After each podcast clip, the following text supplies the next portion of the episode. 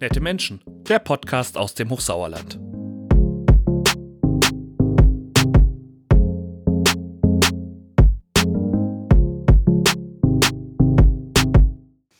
Herzlich willkommen zum Podcast Nette Menschen. Klaus Danne, schön, dass du da bist.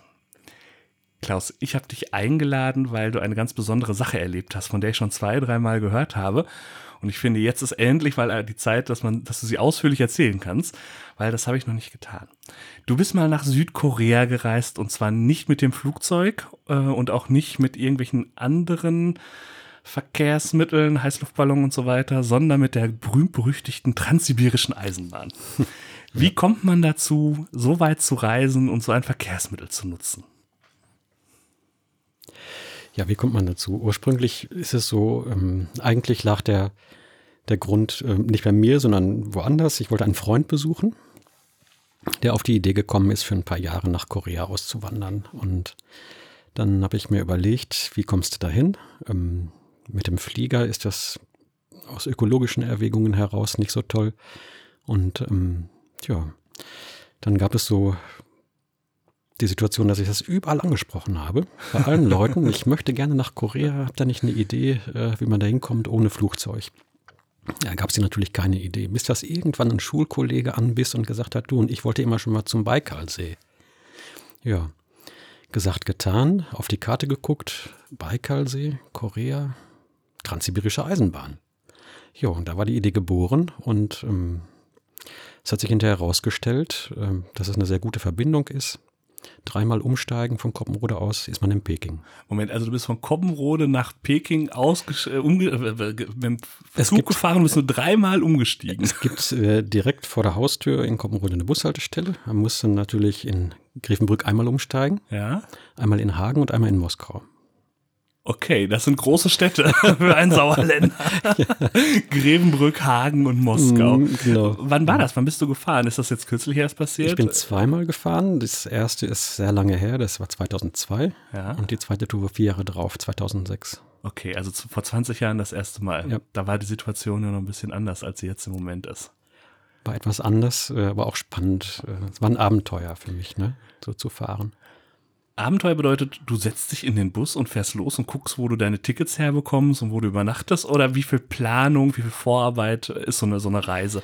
Dreimal Umstellung hört sich jetzt gerade erstmal ganz leicht an. Ich glaube, ja. wenn ich einen, einen, Freund in München besuchen will, muss ich öfter umsteigen. Mhm. Genau, wenn ich zu meinen Eltern fahren wollte, musste ich auch öfter umsteigen und die wohnen in Brenken bei Büren. Ne? Okay, ja, ja. Also bis Peking war es leichter. Äh, nicht leichter, aber weniger umsteigen. Ähm, mein erster Weg führte zum Hauptbahnhof äh, in Hagen. Ich dachte, die haben die besten Infos. Großer Bahnhof, da frag mal nach. Mhm. Und äh, da sagten die mir am Schalter, ja, äh, also bis Moskau können wir Ihnen was besorgen, ein Ticket. Aber da ist unser Latein am Ende. Wie es dann weitergeht, da müssen Sie selber gucken. Ähm, jo, ich wollte ja nicht nach Moskau, ich wollte ja nach Südkorea bisschen recherchiert und hin und her. Und es war gerade in der Zeit, als die Deutsche Bahn äh, die Bahnhöfe geschlossen hat, beziehungsweise das Personal abgerufen hat aus den Bahnhöfen. Und die Leute, die da gearbeitet haben, haben dann Bahnagenturen auf eigene Rechnung dann irgendwo äh, aufgemacht und sich häufig auch Schwerpunkte gesetzt. Und ich habe herausgefunden, mhm. dass einer einen Schwerpunkt hatte hier im Sauerland, nämlich jemand, der schon zehnmal mit der transsibirischen Eisenbahn leidenschaftlich gerne fuhr und ähm, mir dann auch da was vermittelt hat. Und über den konnte ich dann sehr gut an Tickets kommen und an Bahnverbindungen und sowas. Das hat ganz klasse geklappt. Und man muss ja auch mit dabei sagen, vor 20 Jahren gab es noch nicht so das Internet, dass man mal eben am iPhone oder am, am Handy gucken konnte. Äh, ach, wie, wie geht das denn mit Google Maps am schnellsten dahin? Es war schon richtig Arbeit, sowas es zu planen. War, es war Arbeit, aber es war sehr spannend. Also ähm, er hat gerne seine, äh, das was er für sich wusste, seine Kinder, also er hat mir gerne weitergeholfen. Und also für mich war es wirklich äh, Erlebnis, das dann rauszufinden, ähm, wann man wo umsteigen muss. Äh, wenn man mit der transsibirischen Eisenbahn fährt, dann kommt man, das ist das Spannende, da kommt man durch verschiedene Zeitzonen. Mhm. Ähm, du kannst dir jetzt merken, wann du irgendwann umsteigen musst, aber jeden Tag hast du eine neue Zeitzone. Und ohne Handy, wo man sich das schön einprogrammieren kann, ist das auch wieder schwierig. Ist das auch wieder schwierig. Dann hast du dir einen Reisewecker mitgenommen, der stimmt den nächsten Tag nicht mehr. Ne? Ja. Und man musste überlegen, ähm, haben wir jetzt in dieser Nacht vielleicht eine oder möglicherweise auch zwei Zeitzonen überschritten? Wo sind wir jetzt eigentlich? Oh hast eine große Karte und bist am Suchen. Ja. Und äh, im Abteil sind mehrere, die da auch noch Interesse dran haben. Und man ist gemeinsam da am Austüfteln, wo sind wir jetzt und wie spät haben wir eigentlich? Ja. Ähm, nach dem dritten Tag ist das dir überhaupt ganz egal. Das spielt überhaupt keine Rolle mehr, wie spät wir haben, wo wir sind. Äh, man fährt einfach. Ja. Wenn es hell wird, steht man auf. Wenn es dunkel wird, äh, geht man ins Bett. Die Zeiten an den Bahnhöfen, an den Bahnhofsuhren stimmen nicht, weil die äh, Moskauer Zeit haben. Man Ja. muss Planungssicherheit haben, man muss planen können. Also Ja. die ganze transsibirische Eisenbahn fährt nach Moskauer Zeit. Und deswegen hängt an den Bahnhöfen immer eine Uhr. Immer die Mos mit Moskauer Zeit. Ja. Und ist man hinten in Irkutsk, dann ist man schon Stunden weiter Ja. oder beziehungsweise Stunden zurück. Und ähm, das passt einfach dann die Zeit nicht. Und das zu sehen, man fährt mit der Eisenbahn. Ich fand das sehr spannend, wie dann mal jemand aus Dänemark sagte, Jasper, der sagte, äh, I think I'm in the middle of nowhere. Ich bin hier mitten im Nirgendwo. Ne? Ähm, der hat es aufgegeben zu rechnen. Ja. Und man guckt raus, man sieht äh, Bäume, äh, man sagt ja, Sibirien, okay, ne, schön. Ja. Äh, dann kommt mal wieder ein Dorf, alle Leute müssen rausgucken und ein Foto machen. ähm, aber man weiß nicht, wo man ist und wie das Dorf heißt. Und Ja. irgendwann spielt das auch keine Rolle mehr. Aber wie, wie stelle ich mir das vor? Ist das wie so ein Wohnmobil? Äh, in, in so, also es gibt's gibt's ein Bett, gibt's irgendwie äh, es Möglichkeit zum Sitzen? Und wie, Mhm. wie lange? Also wie lange hast du bis nach Moskau gebraucht? Und von Moskau geht's ja dann erst los mit der transsibirischen Eisenbahn, glaube ich, oder? Genau. Moskau ist äh, nicht ganz ein Tag. Ähm, das ging, ich kann auch gleich genau nochmal nachgucken, wenn du möchtest. Ähm, in Moskau startet die transsibirische Eisenbahn dann. Das ist sehr spannend. Ähm, man weiß, es geht so und so viel Uhr los. Man sucht sich den Bahnsteig und sieht schon mal Leute, die da stehen, ähm, die auch möglicherweise jetzt gleich einsteigen und überlegt sich, guck mal, mit denen äh, bist du dann tausende Kilometer zusammen und äh, ja, man hört, ob man irgendwelche Sprachen erkennt, wiedererkennt. Ne? Russisch kann man nicht, ich kann ich nicht sehr viel. Ein paar Wortfetzen, äh, Englisch, dann irgendwas, was vielleicht Chinesisch sein könnte. Ähm, gut. Der spannende Augenblick ist dann, wenn man einsteigt, wenn man dann die Abteilte öffnet und sieht, sitzt da schon jemand und wenn ja, wer. Ja. Ne? Das ist sehr, sehr spannend. Also auf einer Tour hatte ich ähm, Leute aus Dänemark dabei und ähm, das hat mir sehr gut gefallen und das war sehr spannend, weil ähm, ja, es gibt viele Geschichten. Ich weiß nicht, ob ich die jetzt erzählen Ja, natürlich, gerne, dafür sind wir hier. Aber vielleicht nochmal ganz kurz zum Verständnis. Äh, Das heißt, du hast dich dann mit Menschen aus Dänemark auf Englisch unterhalten. Auf- Also das war so Englisch, die ja. Sprache, die du auf der Reise am meisten genutzt hast. Oder ich muss man meisten- Russisch können? Ich habe ähm, ein Reisetagebuch da, da Ja. habe ich äh, einige Seiten russische Floskeln mir aufgeschrieben. Ja. weil ich vorher Kontakt zu einer russischen Familie hatte. Und Mhm. die haben mir gesagt, also wenn du mit der transsibirischen Eisenbahn fährst, dann musst du auch ein bisschen können. Mhm. Und das fand ich richtig gut, ähm, denn das ist ein Türöffner, wenn man äh, in einem anderen Land ist und deutlich macht, äh, dass ich mich bemühe, mich mit der Sprache auseinanderzusetzen, auch wenn ich sie nicht kann. Ja. Wenn ich ein paar Worte kann, guten Tag, auf Wiedersehen, ich heiße Klaus, ne? ähm, wie geht es? Und so ein paar Sachen, äh, dann, dann gehen die Türen und Fenster auf Ja. und dann ähm, strahlen Leute und freuen sich, dass man sich mit ihnen auseinandersetzt, mit ihrer Kultur. Ähm, ja, Englisch war dann hinterher das, was letzten Endes dann äh, für tiefere Gespräche oder was dann ähm, so weiterhilft, ähm, ne, wenn alles andere nicht geht. Ja. Ne, dann spricht man Englisch und das funktioniert meistens. Aber zurück zur Sprache, wie sah eure Wohngemeinschaft aus ab Moskau? Und wie lange hatte die Bestand? Also wie, wie, wie kann ich mir so ein Leben vorstellen auf Ja, Trans ja äh, man, es ist so, dass man nicht mit der transsibirischen Eisenbahn fährt, sondern dass man in der transsibirischen Eisenbahn lebt. Mhm. Ne? Man muss sich darauf einstellen, meine Tour dauerte 14 Tage. Ich bin 14 Tage mit der Bahn unterwegs. Mhm. Das heißt, in der Bahn passiert alles, was sonst 14 Tage auch zu Hause passieren würde. Ähm, Kochen, waschen, alles. putzen. Koch, koch, putzen nicht, aber äh, ja, im gewissen Sinne auch. Ja. Äh, kochen, waschen, übernachten. Ne? Die erste Nacht ist sehr spannend. Es waren also sechs Liegen, drei übereinander im Abteil. Äh, tagsüber werden die runtergeklappt, dass es dann eine Rückenlehne ist. Ja. Ähm, man sitzt dann praktisch gegenüber auf zwei Sofas sozusagen und nachts äh, hat man dann seine Liege. Spannend ist das in der ersten Nacht, äh, dass immer wieder wiederkehrende Geräusch der russischen Bahnschienen, die nicht miteinander verschweißt sind, sondern einfach lose voreinander verschraubt. Und man hat dann immer Pedeng, Pedeng, Pedeng. Das hört man dann in der ersten Stunde geht einem das auf die Nerven, in der zweiten auch noch. Irgendwann macht man die Augen zu, aber in der nächsten Nacht ist es ganz normal. Ja. Als ich zurückkam, wieder zu Hause war, mit der Deutschen Bahn dann nach Hause fuhr, da fehlte mir das. Konntest du nicht mehr schlafen in der Bahn? Ähm, also man schläft in der Bahn. Ähm, eben hatten wir so das, das äh, Kochen, das, das ist wirklich was wert. Es gab am Ende des Waggons so einen Samovar, das heißt, da gab es Tag und Nacht kochend Wasser. Mhm. Ich hatte, weil ich gerne äh, so Outdoor-Urlaub machte, für mich habe ich auch mal so äh, Trekking-Nahrung mitgehabt, so was man eben mit heißem Wasser aufkochen kann, überbrühen kann. Ähm, und dann hatte ich meine Mahlzeit. Ähm, das war praktisch, das konnte man äh, entsprechend für 14 Tage vorbereiten mhm. und mh, hm, dann war auch das Thema Küche geregelt. Ne? Ja.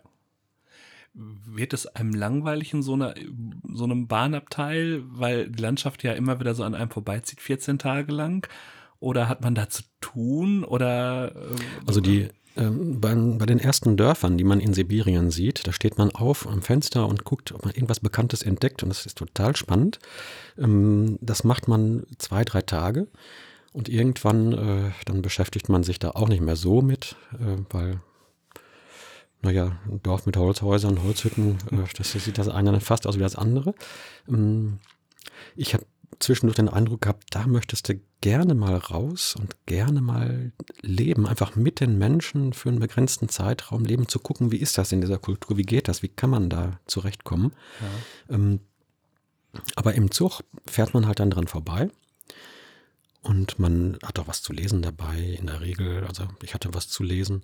Ähm, ich sah dann, dass ein junges Paar aus Köln nebenan, ähm, dass da einer für sich äh, dann seine Gymnastikübungen machte jeden Morgen. Ähm, man 14 Tage lang nur sitzt. Ja.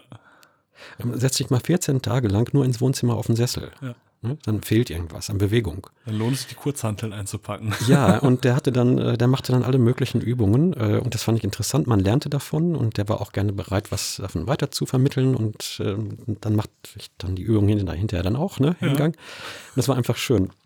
Und wenn man mal äh, Station hatte, am, am Bahnhof stand äh, und der Aufenthalt war 20 Minuten oder so, ähm, dann hatten wir uns vereinbart, wir rennen jetzt mal bis zum bis zur Spitze des Zuges und rennen wieder zurück und so hin und her, äh, ja. dass man ein bisschen Bewegung hatte. Ja klar, sonst rostet man nicht ein. Das war sehr spannend. Ähm, mhm.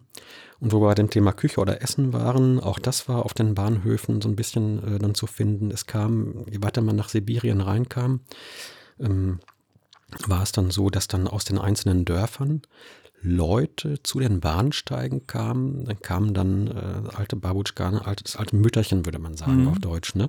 Ähm, so alte Damen, die mit dem Korb dann von zu Hause kamen, dann die Dinge, die sie im Garten geerntet hatten, dann auf dem Bahnsteig dann verkauften. Ne? Ähm, da waren dann auch gekochte Eier mit dabei und sowas. Da bekam man Obst und Gemüse, frisch gebackenes Brot und so. Mhm. Das war natürlich klasse. Hört sich nach Kulturschock an, so ein bisschen ist, auch, wenn dann auf bisschen, einmal fremde Sachen kommen. Ja, da kommen, da kommen fremde Sachen, was dann auch nochmal abenteuerlich ist. Ähm, man freut sich, dass man jetzt einmal nicht mal nur Tütenfutter hat, sondern mhm. dass man auch was Frisches mal essen kann. Klar. Man beißt in die Tomate und ähm, andere tun es auch. Und man wundert sich, wenn man dann durch den Zug geht, dass auf vielen, in vielen Abteilen plötzlich die Leute aus ihrem Gepäck Kohletabletten rausholen. Was mhm. ist passiert? Ähm, man hat irgendwelches Gemüse oder Obst gegessen, was in irgendeiner Art und Weise verunreinigt war und man hat plötzlich mit äh, Durchfall zu tun. Mm. Und das, wenn man im Zug liegt, nicht so angenehm. Ähm, ein Tipp gab es dafür. Hm, die Leute aus Dänemark, die bei mir im Abteil waren, äh, da waren zwei davon, die äh, als Laboranten arbeiteten. Mhm. Und die sagten, wir müssen einfach versuchen herauszufinden, wo, warum liegen die da nieder? Wo haben die sich das geholt? Ne? Mhm. Ne? Wir haben doch hier kochend Wasser Tag und Nacht. Ne? Das frische Obst, was man sich holt, mal einmal eintauchen. Und mhm. keine Mikrobe lebt mehr da drauf. Man kann frisch genießen ohne Kohletabletten. Ne? Ja. Das haben wir gemacht und das ging uns gut. Ja. Ne? Hätten das viele vorher gewusst. Gut, dass du Laborator Laboranten dabei hast. Hätten das viele vorher gewusst. Aber, ja, und also ich habe so gemerkt, ähm, man muss einfach die Stärken des anderen auch bereit sein zu sehen und zu nutzen und ähm, es bringt nichts, wenn ich sage, ich habe jetzt die perfekte Weisheit gefuttert, sondern ähm, auch mal sehen, was können andere, was bringen die mit und das nutzbar machen. Hm. Das war einfach Vielleicht ist das ein bisschen das Rezept in der transsibirischen Eisenbahn. Entstehen da Freundschaften raus, die länger bestehen? Auch. Oder ist das was, was für den Moment funktioniert? Auch, ja. Ich äh, bin 2009 nochmal in Dänemark gewesen und habe mich da mit Leuten getroffen, die Mhm. ich in der transsibirischen Eisenbahn kennengelernt habe. Und Das sind ja Jahre her. Klar. Ja. Das war sehr schön, man schreibt sich auch und ähm, da entstehen Kontakte, ja. Ja. ja, wenn man gemeinsam so ein tolles Erlebnis hat. Mhm. Und dann bist du in Peking angekommen. Da bin ich in Peking angekommen und wunderte mich, als ich da aus dem Bahnhof rauskam, im Bahnhofsvorplatz, wie laut das da war. In der transsibirischen Eisenbahn hat man, wie gesagt, höchstens die äh, Geräusche von den Bahnschienen. Mhm. Dann ähm, spricht der eine oder andere im Abteil, man unterhält sich so, dass man sich versteht. Draußen Lärm, Menschenmassen ohne Ende, man war es gar nicht gewohnt, so viele Menschen zu sehen. Mhm. Und das Abenteuerliche, alles Chinesen. das war ein Erlebnis für mich. Ähm, äh, rationell ist das klar. Ich weiß, ich bin in China, mittendrin in der Hauptstadt. Ne? Ja. Vom Gefühl merke ich, hm, du bist hier jetzt der Exot sozusagen. Ja. Ne? Stimmt. Du siehst anders aus. Und ich saß auf einer Mauer vor dem Bahnhof, machte ein bisschen Pause, nahm mein Tagebuch, wollte ein paar Gedanken eintragen. Auf einmal kam ein junger Chinese, merkte ich wieder, auf einmal neben mir stand Ja. und guckte denn, wie ich da in meinem Tagebuch Notizen machte. Der wollte wissen, dieser fremd aussehende, wie schreibt er denn wohl? Stimmt, auch eine andere Schrift. Andere Schrift und hat Ja. das gesehen, wie ich Ja. da schreibe. Und als ich ihn wahrnahm, grinste er, freute sich, lachte und ging wieder weg. Und ich merkte, er ging zu einer Gruppe, die auf der Erde saß. Das war scheinbar seine Familie. Da stand der Nächste auf und kam zu mir, um zu gucken, äh, was das denn für einer ist, dieser Exot. Ne? Was du Spannendes tust. Mhm. Ähm, du ähm, bist ja Priester. Und du warst ja auch schon Priester, als du die Reise gemacht hast. Ja. Ähm, es gibt Priester, die ja sind unterwegs äh, ständig erkennbar sind als Priester, indem sie Collar tragen oder auch Sutane oder solche Dinge. Ähm, das kenne ich jetzt von dir so im alltäglichen Leben nicht. Ähm, hast du dich als Priester auf der Reise zu erkennen gegeben? Hast du da irgendwann irgendwie deine, hast du Priesterkleidung getragen auch? Oder war das für dich ganz klar, ähm, dass du da als kann man als Pri Priester Privatperson sein? Oh, Jetzt kommen ganz viele Fragen auf einmal. Ja, ich merke das. ähm, Sortier das doch mal für mich. Mhm, Mache ich gerne. Also wenn ich so unterwegs bin, ähm, ähm, ich binde das niemandem auf den Hals, Mhm. meinen Beruf, aber wenn jemand fragt, spreche ich gerne darüber. Das ist überhaupt kein Problem. Ich brauche mich da in diesem Punkt nicht verleugnen. Ähm, du fragst, ob ich ähm, priesterlicher Kleidung unterwegs war. Ähm, in der transsibirischen Eisenbahn nicht. Ich hatte Gelegenheit, ähm, hin und wieder an markanten Punkten äh, mit im Gottesdienst zu sein und mit zu gestalten. Am Altar natürlich, selbstverständlich. Ähm, auch da spreche ich offen darüber, äh, was mein Beruf ist und äh, diese Dinge. Das ist schon ganz klar. Ähm, Also wenn es die Situation erfordert oder gewünscht ist, dann spreche ich gerne darüber. Am Altar stelle ich mir das als sehr, sehr verbindend vor, wenn man wirklich am anderen Ende der Welt ist und die Rituale, eh- also die Sprache ist natürlich anders, Mhm. aber die Rituale sind ja relativ gleich und da hat man immer so ein bisschen Heimat mit auch, oder? Es ist ein bisschen Heimat und ein Erlebnis hat äh, diesen Punkt Heimat nochmal ganz besonders unterstrichen. Ähm, an einem Wochenende stand ich in Peking in der deutschen Botschaft am Altar und hatte dann äh, auch, ich glaube, die Lesung vorgetragen. Ähm, nach dem Gottesdienst äh, kommt eine sympathische Frau auf mich zu Mhm. und meint zu mir, sag mal, ich muss das ist mal stutzig, eine fremde Frau, 8000 Kilometer äh, von zu Hause weg, sagt zu dir, sag mal, sag mal, bist du Klaus Danne von Brenken? Und ich sag, ja, äh, Moment, äh, kommt denn jetzt diese Frage zustande? Ja, ja. Ja, ich bin äh, Nicole, wir haben uns in der Grundschule kennengelernt. Die ist mit mir in der Grundschule gewesen in Brenken. Und du triffst sie wieder. Ich treffe die wieder in Peking, weil ihr Mann da beruflich tätig war und die Familie dann da für ein paar Jahre lebte. Alter Schwede. Wir wussten es nicht voneinander und äh, haben uns dann da getroffen. Das war- Großartig. Dann habe ich auch, äh, bin ich bei der Familie dann auch eingekehrt hinterher. Wir haben, ich habe da übernachtet und das passte sehr gut alles. Cool. Mhm. Das ist ja Wahnsinn. Ähm, ich habe dieses Gefühl immer so, ähm, wenn es beim Vater Unser heißt, dass das Gebet, was rund um die Welt gleich gesprochen Mhm. wird. Ähm, und ich glaube, das ist ja dann auch was sehr Verbindendes, wo man sich auch überall wieder zu Hause fühlen kann, wenn Mhm, man auf mhm. andere äh, ja, Christen trifft. Äh, Hast du das auch so erlebt? Ja, das habe ich auch erlebt. Einmal in den Gottesdiensten und einmal sogar in Korea auf dem Markt. Ähm, soll man nicht für möglich halten.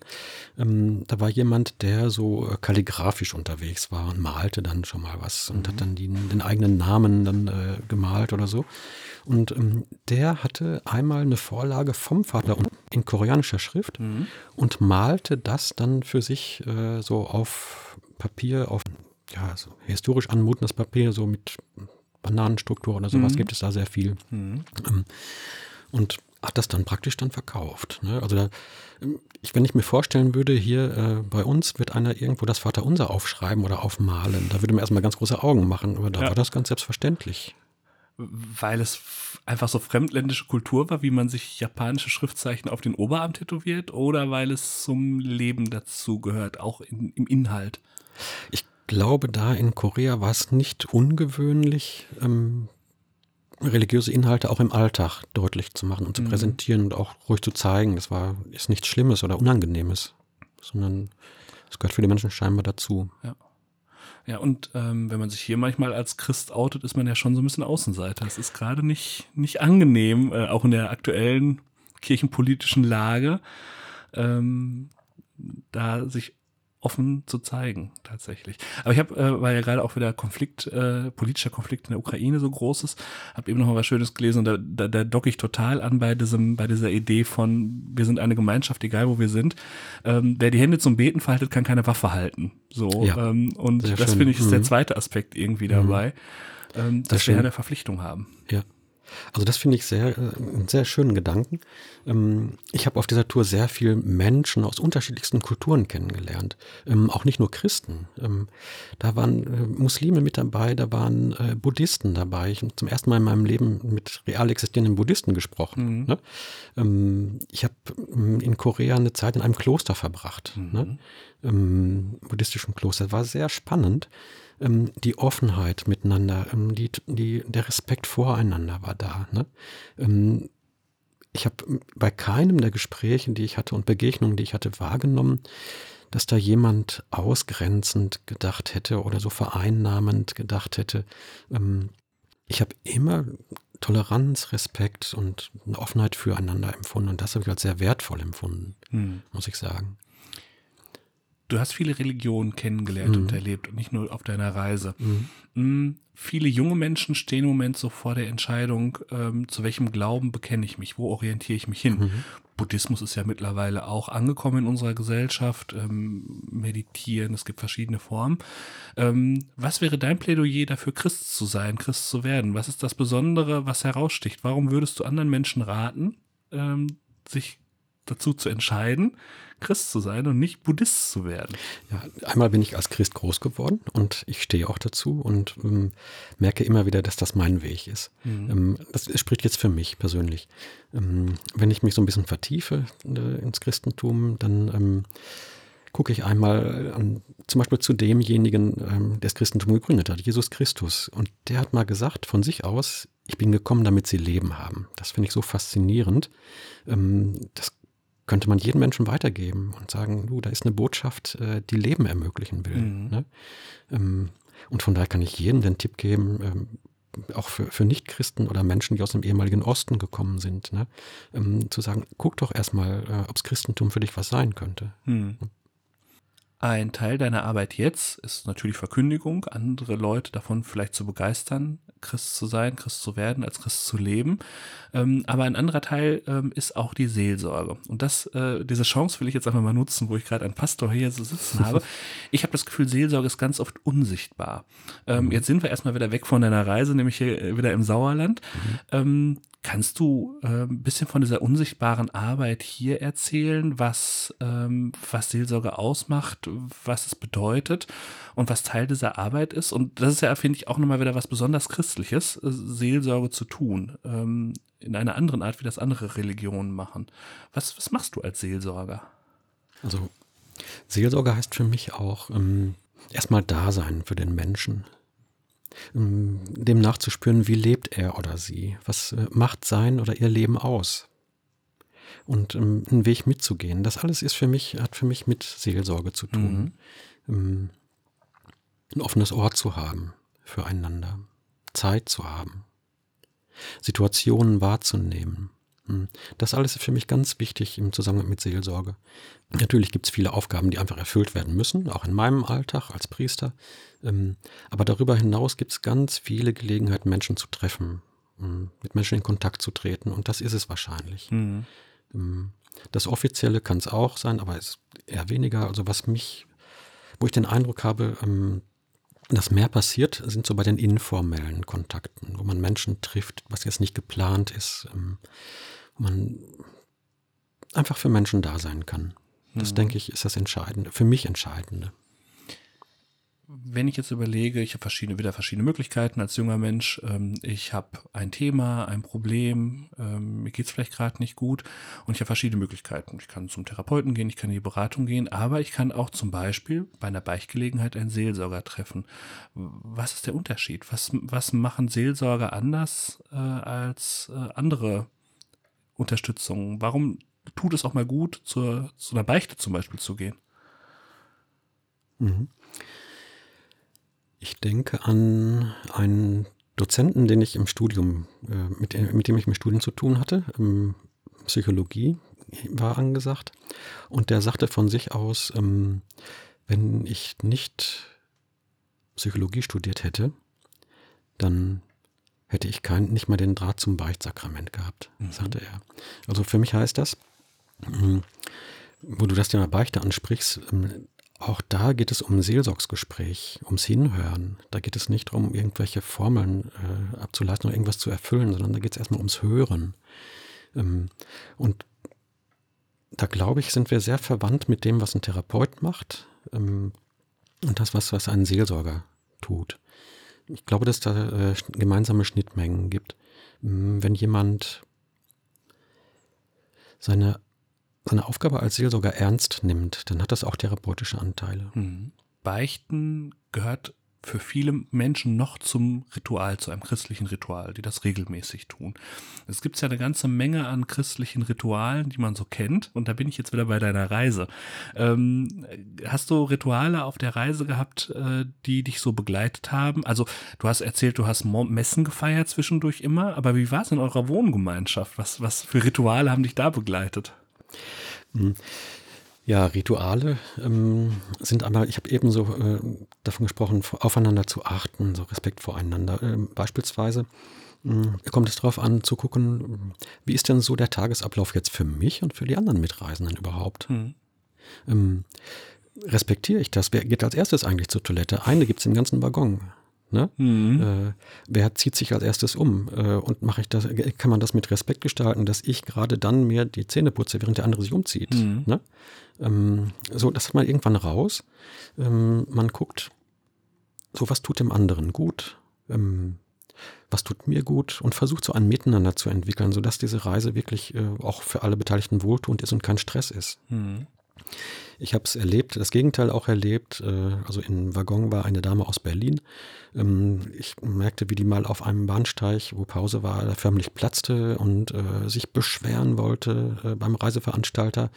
Ähm, ihr fehlte der Komfort unterwegs. Ne? Und ähm, da habe ich noch gedacht, ähm, hat irgendjemand was falsch verstanden? Komfort wird dann nicht geliefert, auch von keinem Reiseveranstalter. Ein Reiseveranstalter kann einem das Ticket organisieren, Mhm. aber was unterwegs passiert, das muss man im Miteinander regeln.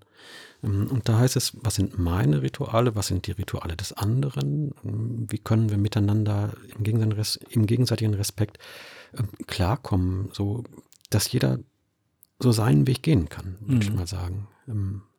Also für mich war es wichtig, dass ich einen Augenblick einfach Zeit hatte für mich selbst und ich sage mal ganz platt und für den lieben Gott. Mhm. Ne? Das haben andere auch verstanden. Ja. Ähm, Und genauso gut habe ich bei anderen dann wahrgenommen, dass es da Zeiten gibt, äh, in denen sie nicht so gerne gestört werden möchten. Und dann habe ich das auch respektiert. Ja. Ne? Also waren da auch Rituale im Prinzip ein geregeltes Miteinander, damit es allen gut geht. Ja, So. Und so würde ich ja vielleicht auch einen, einen Gebet, ein Abendgebet oder sowas beschreiben, was man macht. Das ist ja dann auch ein Ritual, wo ich nicht groß drüber nachdenken muss, ob Mhm. ich es mache oder nicht, Mhm. wo ich es einfach mache, um für mich was zu tun. Mhm. Ähm, und beim Gottesdienst ähnlich. Oder bei, Ja. bei der Messe. Jemand hat mal gesagt, Messe ist das Feiern von Gemeinschaft. Mhm. Passt das zu dem, wie du Messe feierst? Und äh, habt ihr Messe gefeiert auf der Reise? An den Stationen Ja, habe ich Messe gefeiert. Ja. In Moskau, Peking, okay. in Seoul, in Korea, in der Mongolei, Ulaanbaatar, Mhm. Immer wieder in katholischen Gemeinden. Ja, sicher. Das heißt, es gibt so ein, ein weltumspannendes Netz und man trifft überall immer wieder Katholiken und einen Altar Man trifft eine na- Kirche. Genau, man trifft Katholiken, ein Altar, eine Kirche und ähm, merkt, dass die total unterschiedlich sind in einzelnen Stationen, aber dennoch was Verbindendes Ja. da ist. Und das Verbinden ist das Schöne, man fühlt sich zu Hause und äh, freut sich, dass dieses Ambiente, in dem man gerade ist, ein total anderes ist als das, wo man letztes Mal Gottesdienst gefeiert hat, ähm, aber trotzdem schön. Äh, in Russland und in China ging es nur in der deutschen Botschaft. Ja. Da war ein Gottesdienst in einer Kirche nicht möglich. Mhm. Ähm, und in der Mongolei war das ganz anders. Ähm, da entstand gerade kirchliches Leben, das blühte gerade auf. Hm. Ähm, Und dann zu sehen, hier ist Gottesdienst feiern ganz anders als 1000 Kilometer weiter zurück. Aber es macht genauso Freude, weil es ein Stück zu Hause ist in einem anderen Umfeld. Hm.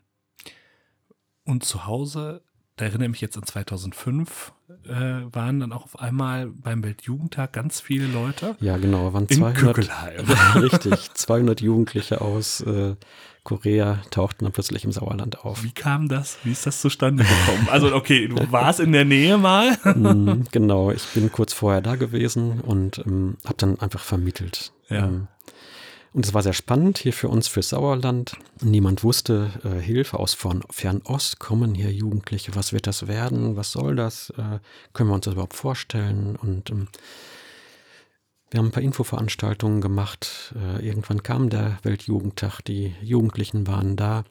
Und als die weiterfuhren und äh, die wenigen Tage hier im Sauerland dann zu Ende gingen, äh, dann flossen Tränen, als der Bus kam. Also das Miteinander passte auf einmal. Mm, So der Schrecken des Fremden war genommen, als der, dass das oder der Fremde plötzlich ein Gesicht bekam. Ja. Und das finde ich wertvoll, wenn man sich so mit anderen Kulturen befasst. Ähm, dann, wenn das Schreckenerregende plötzlich ähm, Gestalt annimmt, wenn es persönlich wird, wenn es ein Gesicht bekommt, dann verliert es seinen Schrecken. Hm. Dann sehe ich, da ist ein Mensch, äh, der genauso lebt wie ich auch. Und ähm, ja, 2005 ist schon lange her Mhm. und es war nicht, äh, es gibt viele Leute, die beim Weltjugendtag da noch äh, kleine Kinder waren und Mhm. äh, die das nicht so mitbekommen haben. Waren, wie waren die 200 äh, Südkoreanerinnen und Südkoreaner untergebracht? Hattet ihr ein großes Hotel angemietet in, oder? in Familien waren sie Okay. untergebracht. Ja, sie waren in Familien untergebracht und das war gerade das Spannende vorher. Ähm, die einzelnen Familien wussten nicht, Mensch, sollen wir zusagen, sollen wir nicht? Können Mhm. wir uns das äh, vorstellen, dass jemand zu uns kommt? Wir haben noch nie mit einem Asiaten zu tun gehabt und jetzt auf einmal kommt jemand bei uns ins Haus, Hm. übernachtet bei uns sogar, soll hier mitleben, wie soll das gehen? Und ähm, hinterher war das so, dass die sogar mit in der Küche gestanden haben und haben dann koreanische Gerichte da äh, geboten und die gekocht und das war ein ganz tolles Miteinander. Das heißt, du hast vorher 200 Sauerländer Sturköpfe dazu gebracht, dass sie äh, Menschen aufnehmen. Ja, äh, es waren ja mehr als 200 Sauer Sauerländer, aber äh, Sturkopf weiß ich jetzt nicht. Äh, auf jeden Fall haben die sich, also das Miteinander hat gepasst. Ja. Ne? Das war, mh, wenn man äh, Leute heute noch spricht davon, die denken gerne dran zurück. Aber das hört sich, also ich, ich stelle mir vor, dass das Arbeit ist, diese, diese interkulturelle Kompetenz auch erstmal zu wecken, die, die Augen und Türen auf, die Herzen aufzumachen. Mhm. Ähm, ich will gerne nochmal nachfragen, wie hast du das gemacht? Das, ich, Ich glaube, das ist eine schwierige Aufgabe. Mhm, Deswegen, Ich habe einfach nur erzählt von meinen Erlebnissen äh, von der Tour mit der Transsibirischen Mhm. Eisenbahn und ähm, das war so das Erste, was ich konnte, ähm, dass ich einfach davon erzählt habe und Bilder gezeigt habe und ähm, ja, wir haben Infoabende angeboten dazu und dergleichen, ja. Und das waren so Möglichkeiten, äh, die man nutzen konnte. Ne? das heißt, den Mut, den du mal aufgebracht hast, äh, nach Südkorea zu fahren, der hat dann die anderen angesteckt, äh, dass sie auch mutig werden konnten, äh, andere Menschen wieder zu begegnen. Ja, man könnte das so sagen, dass da vielleicht äh, ja so ein Funke mit Namen Mut sich, dass er übergesprungen Ja. ist. Ne? Das könnte Ja. sein. Stimmt. Da wurde Funke sagt, man kann ihn auch anders nennen. Dann wieder, ja, Ja. okay. Mhm.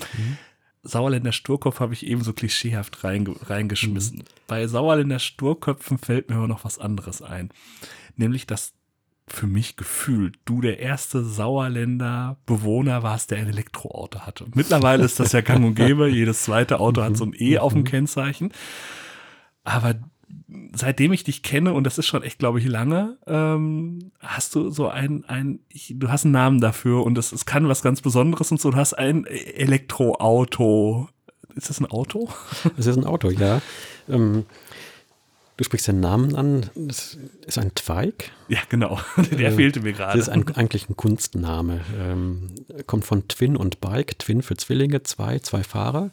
Und Bike äh, sind halt Pedale drin zum Trampeln. Ne? Also, ich, ich sage immer gerne, es ist äh, wirklich ein Sportwagen par excellence. Ne? Also man, man, man strampelt, ich brauche nicht so sehr äh, irgendwelche Fitnessbuden da äh, aufsuchen, sondern ähm, kann unterwegs mich bewegen, wenn ich von A nach B fahre, ähm, beruflich von einem Dorf zum anderen unterwegs bin. Ja, und es sind Batterien hinten drin. Und es sind Batterien hinten drin. Der Hauptantrieb läuft elektrisch. Ja. Und ich kann also durch Pedalunterstützung das Ganze äh, unterstützen, ja. ja. Mhm. Warum hast du sowas gehabt? Oder warum hast du sowas immer noch? Ja, das ist der gleiche Grund, weshalb ich mit der transsibirischen Eisenbahn gefahren bin. Ähm, das Thema Bewahrung der Schöpfung ist so mein Thema. Ähm, ich möchte gern danach leben und möchte gerne dafür sorgen, dass äh, so mein, ähm, ich sag mal so mein Fußabdruck äh, hier auf dieser Erde möglichst so ist, dass er wenig Schaden anrichtet. Jetzt bist du seit dem 1. Oktober 2021 Verantwortlicher für den Bereich Bewahrung der Schöpfung im Pastoralverbund Schmalenberg-Esloh. Das musste ich ablesen. Was machst du als Verantwortlicher für den Bereich Bewahrung und Schöpfung? Ja, verantwortlich ist ein großes Wort. Ähm, ich bin für mich persönlich für das Thema auf jeden Fall verantwortlich, versuche in allen Lebensbereichen das Thema Bewahrung der Schöpfung umzusetzen. Ähm, jetzt im Fredeburger Land ist es so, dass ich versuche, die Gemeinden, die dazugehören, kennenzulernen ähm, und dass ich äh, das Thema immer mal wieder präsentiere, immer wieder ähm, zur Sprache bringe und bin sozusagen auf der Suche nach Menschen, denen dieses Thema auch ein Wert ist. Und ich möchte da versuchen, etwas zu vernetzen, äh, Aktionen zu starten, Projekte ins Leben zu rufen. Es gibt einen Arbeitskreis Schöpfung. Es wäre schön, wenn der wieder aufleben könnte. Und das auch nicht nur im Fredeburger Land stattfindet, sondern äh, im Pastoralverbund über das Fredeburger Land hinaus. Ja, wir haben es äh, im Esloher Land haben mal vor Jahren äh, einige Projekte gestartet und ich denke, dass das jetzt äh, weitergehen kann und gut auch ähm, im Pastoralverbund Fuß fassen kann. Also ich ähm, bin offen und äh, halte die Augen auf nach Menschen, ähm, die Freude haben an diesem Thema und da mitarbeiten möchten. Das hört sich so ein bisschen an wie die etwas äh, gereifte und gealterte Version von Fridays for Future. Würdest du, würdest du einen Unterschied machen zwischen Umweltschutz und Schöpfungsverantwortung? Und, äh, oder ist es irgendwie das Gleiche und man nutzt nur einen weltlichen und einen religiösen Begriff? Oder siehst du da schon ne, ne, was Besonderes in Schöpfungsverantwortung? Mhm. Also mir ist äh, gerade diese beiden Themenbereiche, ne, das ist mir deutlich geworden. Wir sind mal mit einer äh, Firmenprojektgruppe 2009 ähm, äh, zum Klimagipfel nach Kopenhagen gefahren. Mhm. Und da standen wir plötzlich äh, inmitten von unendlich vielen Menschen, die sich für die Umwelt einsetzten, aus den unterschiedlichsten äh, Schattierungen her. Ne? Ähm, seien es äh, politische Parteien, äh, mit denen ich eigentlich so nie zu tun gehabt hätte, seien es irgendwelche anderen Gruppierungen. Ähm, für mich ist deutlich geworden auf der Tour, das Ziel, das wir haben, ist das gleiche. Wir wollen was Gutes tun für unsere Umwelt. Nennen wir es Umwelt, nennen wir es Mitwelt, nennen wir es Schöpfung. Der Name ist eigentlich egal. Die Motivation ist unterschiedlich, die uns auf den Weg gebracht hat. Das Ziel ist das gleiche. Für mich ist die Motivation eindeutig eine religiöse. Ähm, deswegen spreche ich gerne auch von Bewahrung der Schöpfung. Ähm, aber das Ziel ist letzten Endes fast identisch. Das ist, es ist egal, ob jemand äh, sich für die Umwelt engagiert, ähm, ähm, aus einer Motivation, die ich nicht kenne oder die mir selber fremd ist. Ähm, ich tue es aus dem aus einem christlichen Fundament heraus und sage, ähm, das ist meins. Und freue mich, wenn ich Menschen sehe, die auch was für die Umwelt tun. Für die weniger religiösen müssen wir, glaube ich, Schöpfungsverantwortung an der Stelle nochmal erklären, oder Schöpfung nochmal erklären. Also wie, wie kommt mhm. deine Motivation aus religiöser Überzeugung zustande? Schöpfung. Ich sehe einfach das, was wir hier, wenn man mit offenen Augen durch die Welt geht, ne? dann sieht man so viel Schönes, Tolles, Faszinierendes, ähm, was im Laufe der ja, Millionen, von Milliarden Jahren, möchte ich sagen, ähm, entstanden ist. Ähm, Evolution ist ein Stichwort. Mhm. Ne? Ähm, ich sehe, dass da ganz viel Faszinierendes dabei ist heute, was ich so sehe. Und für mich ist das ein Geschenk. Und ich sehe und gehe davon aus, dass bei diesem Geschenk Gott mit im Spiel ist. Und deswegen spreche ich von religiöser Komponente. Mhm. Ähm, wenn wir in der Bibel gucken, dann ist da von Schöpfung die Rede. Natürlich wissen wir, dass wir da so diese Einordnung von sieben Tagen, dass das ein Bild ist. Das mhm. wissen wir. Da ist keiner mit einer Videokamera dabei gestanden und hat gefilmt, wie die Welt entstanden ist. Ne? Genau, mit der Stoppuhr auch nicht. Ähm, das wissen wir. Wir wissen, dass Evolution ähm, stattgefunden hat. Wir wissen mittlerweile, äh, wie lange es vom Urknall bis heute gedauert hat. Und äh, das finde ich äh, alles toll. Das ist kein Gegensatz zu meinem Glauben, mhm. sondern das äh, bereichert ihn eher noch. Ne? Mhm. Also für mich heißt es, ich setze mich ein für die Umwelt, für die Mitwelt, für die Schöpfung. Hm. Ja, weil ich mich darüber freue, im Glauben unterwegs zu sein. Mhm.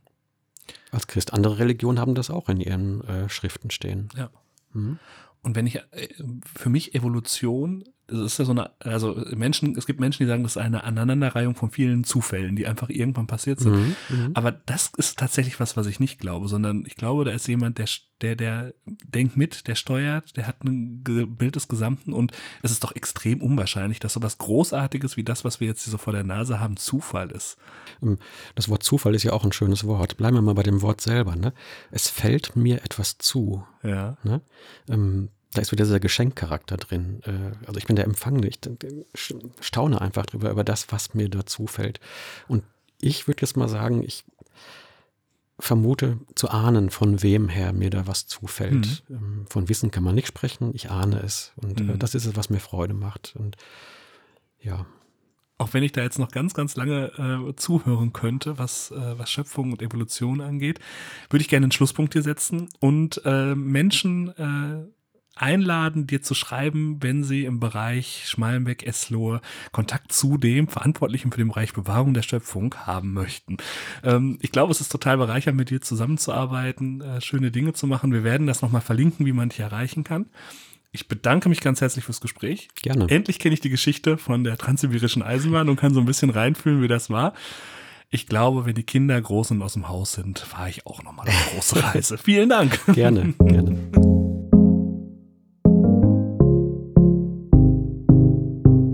Der Podcast Nette Menschen ist eine Produktion des Dekanats Hochsauerland Mitte. Konzeption, Redaktion, Produktion und Schnitt Christopher König. Wir freuen uns über Rückmeldungen oder neue Ideen. Kontakt www.dekanat-hsm.de oder über unsere Social Media Kanäle. Besonderen Dank geht an die Gäste, die uns an ihren Geschichten teilhaben lassen.